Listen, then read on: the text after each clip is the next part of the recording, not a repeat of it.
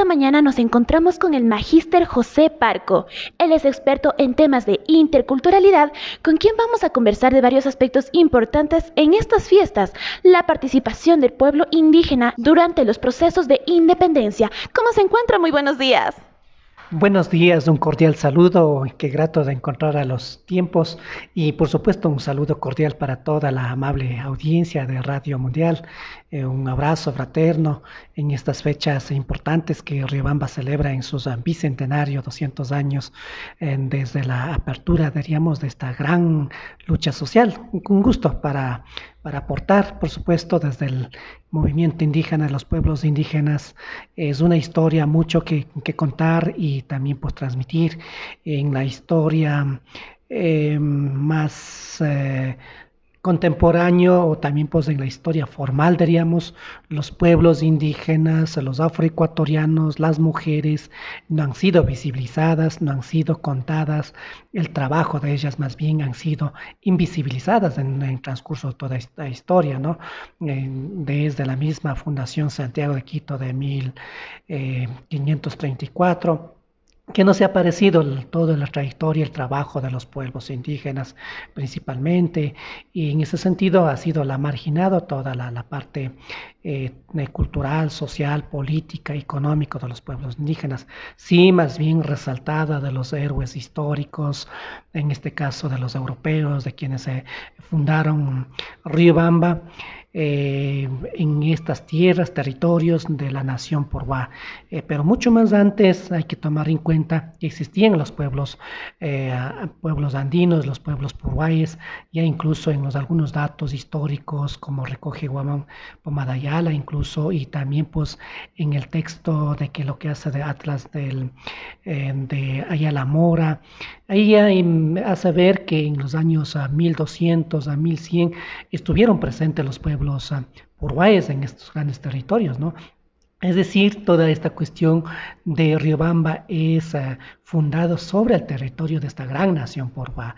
En ese sentido, creo que la historia no solamente parte de 1534, eh, posteriormente con la fundación de la Villa La Unión de, de Riobamba, eh, o Don Pardo, eh, sino eh, incluso en la misma historia donde recogen en el 1600 hay unos datos importantes que se ha aparecido que por la primera vez escriben el nombre en castellano, el Riobamba, ¿no? El Riobamba. Entonces, ya eso castellanizado se vuelve como Riobamba, ¿no? entonces ya mucho más antes existía con nombre Riobamba. Entonces, eh, todas estas cuestiones y son trabajo de hombres y mujeres de los, de los eh, pueblos y creo que... Mm, de una u otra manera de toda esta independencia, cuando hablamos de 1820, de esta emancipación política, eh, del 11 de noviembre, eh, estamos refiriendo también pues que los pueblos indígenas, los pueblos campesinos de esas épocas, los empobrecidos, fueron partes de esta gran liberación del, pensamiento, de este yugo española también, y por supuesto los pueblos indígenas también trabajaban directamente con la corona española, que había también un cierto respeto, pero sin embargo en ese trabajo de los, eh, de los liberadores en esa época eh, fueron quienes llevaron todo el cargamento en bélico, logística de alimentación, la logística de salud. Eh, entonces son trabajos, pero la historia mm, oficial no nos ha reconocido, así como hacía tanto de las, de las mujeres, de los pueblos indígenas, de los afroecuatorianos. Gracias a ellos también da toda esta cuestión de, la, liberación, de esta de independencia de Riobamba en esos años. Y no solamente en Riobamba y a nivel del país de Latinoamérica.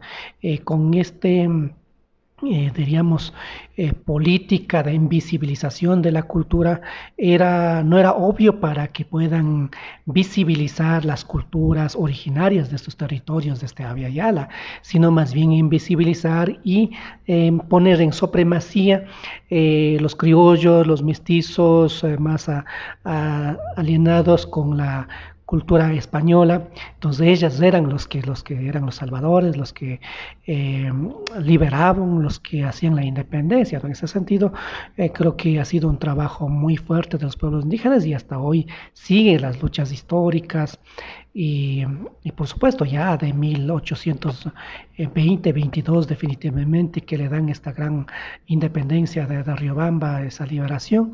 Sin embargo, para los pueblos indígenas posteriormente entran todo lo que son haciendas, ¿no?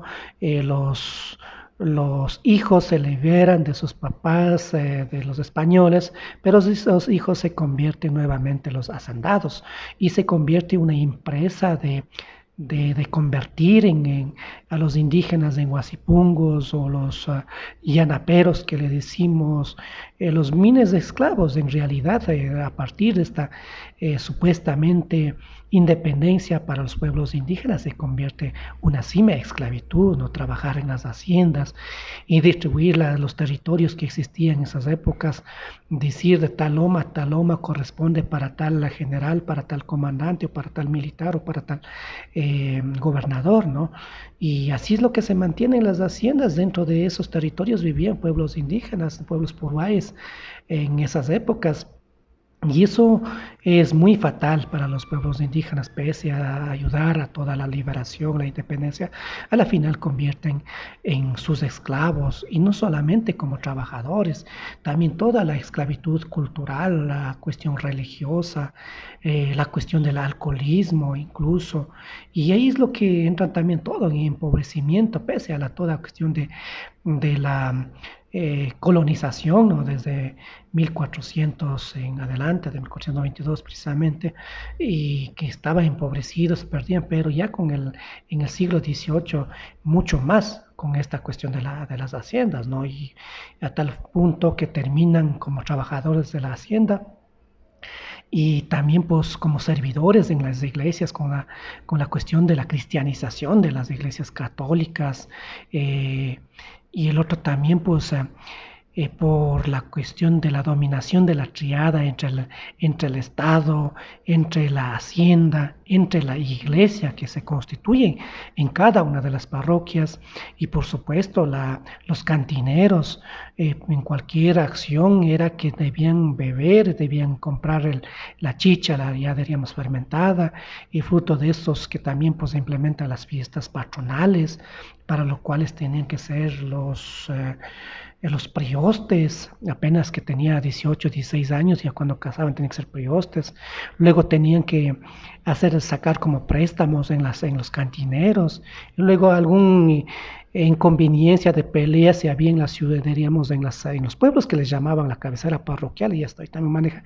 En ese sentido, eh, cuando había alguna pelea, el eh, teniente político le encarcelaba y cuando encarcelaba tenían que pagar cierta cantidad, por lo tanto tenían que pedir a los patrones recursos económicos y para poder pagar el interés tenían que ir a trabajar una semana, dos semanas en las haciendas y luego por, eh, por el trabajo del, de la prestación, eh, tenían que pagar con los animales, con fuerza de trabajo, o incluso los camares que ahí nacen también pues de esos de interés que tenían que ir a, a entregar en fechas eh, como en carnaval, cosas así. Entonces fue tan triste la vida de los pueblos indígenas de esa, de esa época, supuestamente eh, la liberación o la independencia eh, para los pueblos indígenas y por supuesto para las mujeres igual, no tenían acceso a la educación, no tenían el acceso a sufragar, a dar votos o a ser también pues parte de, este proceso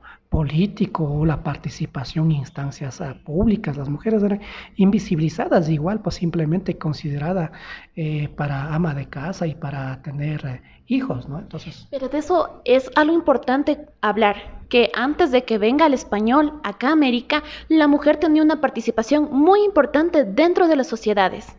Por supuesto se habla de la complementariedad y allí la equivalencia era igual a igual. El hombre, la mujer, claro, nos hicimos las cuestiones opuestas, pero cada uno se hacían esas características particulares, también pues ese complemento. La mujer era complemento del hombre, el hombre era complemento eh, de, la mujer, así como eh, tenemos en la parte de la luna, la luna es complemento del sol, el sol es complemento de la luna, el noche es complemento del día, el día es complemento eh, de la noche, entonces eso son la vida y eso es la generación de la vida.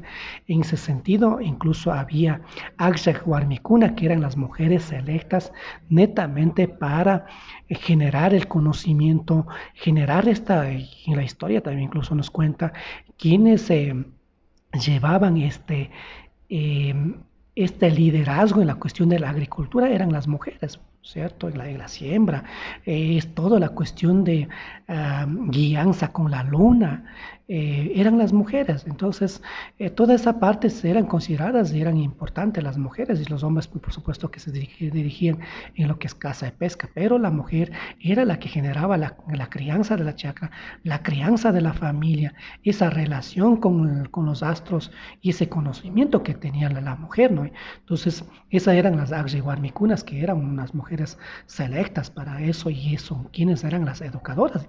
Y hasta hoy, en las mujeres indígenas y las mujeres generales son pedagogas por eh, innatas, ¿no?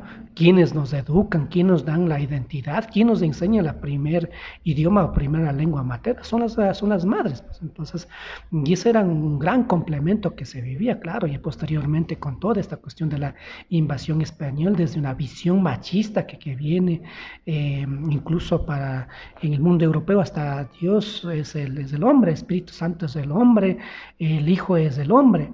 Entonces, por eso incluso en la parte religiosa a la Virgen María o la Madre de Jesús le dejan como simplemente dadora de, un, hijo, ¿no? desde una visión machista. ¿no? Pero acá no era, la mujer era complemento. Por eso se habla incluso en la naturaleza la Pachamama, que es dadora de la vida, la cuidadora de la vida donde se vive. Y el Pachacama, el Dios, también es el que, el que da la vida, el cuida, se complementan y entre los dos se genera la vida. Es, es en ese sentido esta vivencia de las mujeres. Y eso se ha roto con toda esta de la, de la invasión española, luego posteriormente con mucho más profundo, eh, supuestamente de las independencias eh, en todos los, uh, los, cantones de las provincias, que más bien era eh, verles a la mujer como más invisibilizado y otro también pues de ver como algo secundario, ¿no? Y y fortaleciendo poco a poco las luchas de las mujeres. Por ejemplo, ya en 1803 hace un gran levantamiento en Guamote, una de las mujeres, eh, eh, que se me va el nombre acordar más luego, eh, conjuntamente con, el, con Cecilio Taday, Lorenza Abimañez se llama esa mujer que ya la empieza a liderar y creo que las primeras mujeres que hacen un levantamiento aquí en, en 1900 también pues en Riobamba. Entonces van organizando las mujeres también los pueblos indígenas. Creo que a través de esa organización a través de, de reorganizar eh, de ambos lados y que no se diga de la Manuela León por ejemplo ya en el eh, 1800 eh, entonces ya, ya se van también, ¿no? Entonces creo que son esas historias ah, más bien eh, que están invisibilizados y eso es lo que actualmente van construyendo una, una ciudad, un Riobamba, eh, que diríamos que estamos nuevamente independizando, liberando de todo esta cuestión de, de marginación, de homogenización, de la invisibilización. Aún nos falta todavía independizar esa, en la equidad social, en la participación política, en la cuestión de, incluso la parte de la dinamización económica. Los pueblos indígenas todavía no tenemos ese, esa política eh, económica eh, por ejemplo, en la parte de agricultura, cuando cae la helada, cuando cae la lluvia, el granizado, o sea, nadie nos dan la importancia, ¿no? Y, esas son las uh, injusticias económicas que todavía existen y hay todavía vialidades para poder sacar los productos, no están en óptimas condiciones, carecemos de servicios básicos, en este pleno siglo XXI todavía los abuelitos siguen cargando el agua de, los, de las vertientes, de los tanques, porque todos son mm, generados por auto, auto eh, económico, autoorganización, y eso han hecho a través de la gravedad, ¿no? Entonces, y todavía no hay, pues, eh, con las bombas automáticas que pueden eh, llevar a un determinado altura, de ahí puedan redistribuir. Entonces, hay muchas cosas que faltan y creo que poco a poco, ojalá podamos irnos avanzando esta inclusión social. Bueno, sabemos que el pueblo indígena siempre ha sido un pilar fundamental en todos los procesos que ha habido aquí en la historia. Sin embargo, han sido tan visibilizados, han sido tan poco tomados en cuenta. La historia debería volverse a reescribir, pero tomando en cuenta la importancia de los pueblos indígenas que ha tenido para todos estos momentos. Eh, en estos instantes que estamos en fiesta, en algarabía, que recordamos la gesta histórica dentro de aquí de la ciudad de Riobamba, ¿qué podemos decir a la gente para que nuevamente recuerde que aparte de la gente blanca, la gente mestiza que consiguió esta liberación, también estuvo presente la mano del indígena. Esta es el proceso de la descolonización que nos toca trabajar y no solamente para mm, decir que todo el conocimiento, la historia del occidente no vale, sino para conocernos, nuestra identidad, nuestro territorio. Somos parte de este, de esta Riobamba, de este cantón eh, diferente que estamos buscando la inclusión. En esa es clave de, descolonizar, porque muchas veces mm, decimos que somos riobambeños, pero estamos repitiendo la misma eh, esa explotación que hacía la España en esos hace cinco o seis siglos, ¿no? Entonces, y eso no puede seguir repitiendo, sino más bien como riobambeños tenemos que encontrar el punto común de desarrollo, de la inclusión social, de un cantón próspero, de ese diálogo que hablamos de la interculturalidad en la cuestión sociológica, y allí, de una u otra manera, ha sido el aporte de las mujeres, de los hombres, de los indígenas, de los campesinos, de los empobrecidos, de, la, de las personas de la ciudad, todos se han hecho un aporte y eso tiene que reconocer la historia. Y allí, como usted menciona, tiene que reinscribir esta historia con la nueva lógica del pensamiento, de la integración, de una sociedad avanzada, de una sociedad eh, tolerante, de una sociedad de diálogo, eh, para buscar esa armonía y el desarrollo de Cantón. En ese sentido, es meritorio celebrar los 200 años y mucho más en este caso de los pueblos porguayes, que ya son miles de años que, han vivido y siguen viviendo, siguen contribuyendo y creo que eso es muy importante.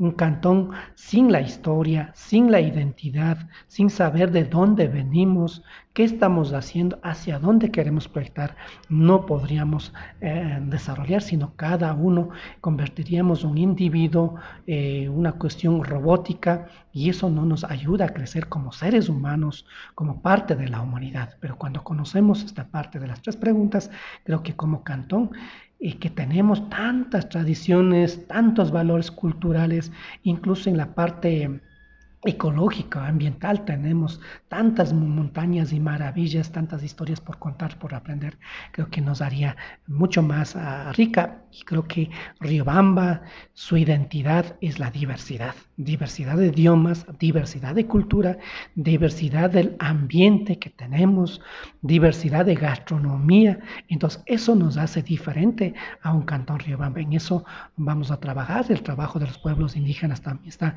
enfocado no viendo desde una cuestión sectarismo, sino ver un cantón, pero ese cantón diverso, ese cantón eh, pluricultural, en esa perspectiva estamos viendo, y ahora incluso eh, hace cuatro años tuvimos ya la primera reina indígena desde el sector indígena que trabajó no solamente para población indígena, sino para, para el cantón Riobamba. En ese sentido es el trabajo, la proyección que vamos a hacer, más bien celebrar estos hechos históricos y y que esto nos permita también pues mejorar a nosotros, mejorar la calidad de vida tanto del campo, tanto de la ciudad, porque al final somos seres humanos con las diferentes características en nuestra identidad cultural. Bueno, queremos agradecer las palabras del magíster José Parco, experto en temas de interculturalidad. Estas fueron las inspiraciones que nos dio esta mañana aquí en Radio Mundial 96.1 FM. Queremos el saludito final para toda la gente que le está escuchando en estos momentos desde los micrófonos de Radio Mundial. Más bien agradecerle a ti y a todos quienes hacen Radio Mundial y saludar a esa amable audiencia de Radio Mundial 96.1.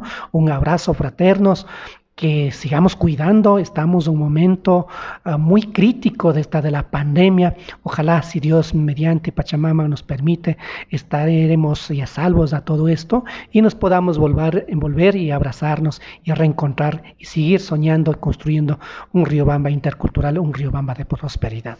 Un buen día.